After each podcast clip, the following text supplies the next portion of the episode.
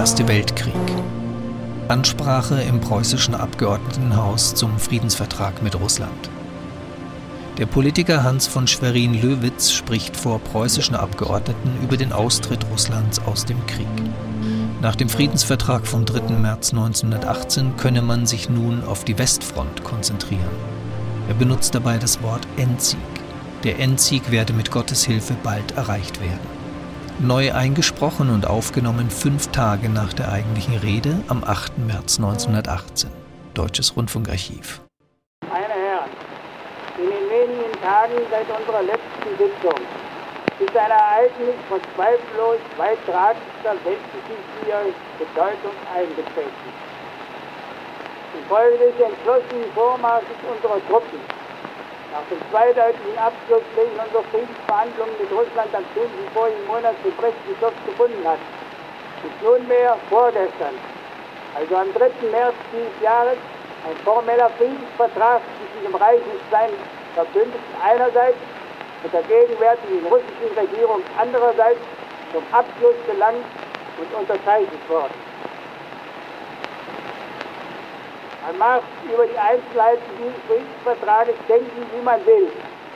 Dass er eine weittragende weltgeschichtliche Bedeutung, ganz besonders für das Königreich Preußen besitzt, darüber kann ein Zweifel wohl nicht bestehen.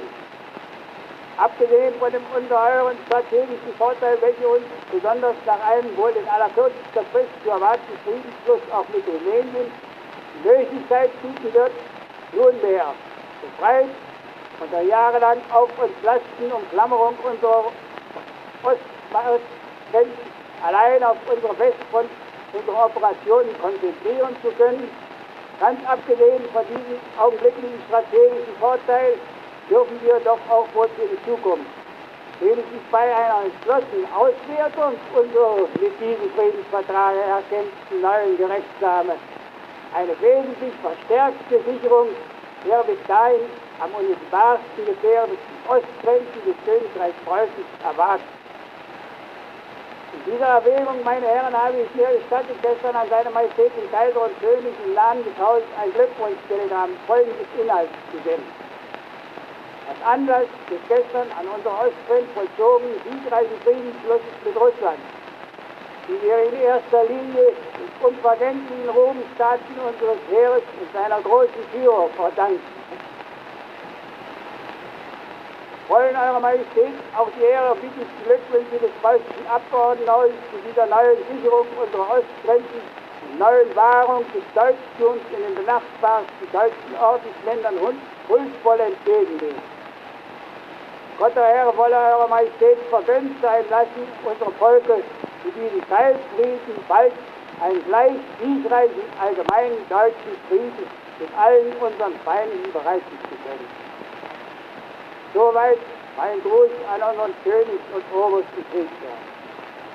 Aber meine Herren, ich vermag auch an dieser weiteren Etappe auf unserem Wege zu einem allgemeinen siegreichen Friedensschlusse nicht vorüberzugehen, ohne noch einmal, wie schon früher, mit tiefer Dankbarkeit der unvergleichlichen Heldentaten zu gedenken, wir unseren herrlichen Truppen und ihrer genialen Führung, ihrer Führung von Tannenberg bis an den Peipersee und von Dorlice bis an den Ceres und nun da bis Kiew verdanken.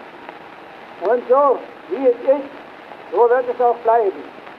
Das ist unsere felsenfeste, unerschütterliche Zukunft für den uns jetzt nur noch bevorstehenden schweren Entscheidungskampf an unserer Westfront. Auch da wie im Osten wird mit Gottes Hilfe unseren Waffen nun der volle Enddienst bald nicht mehr fehlen.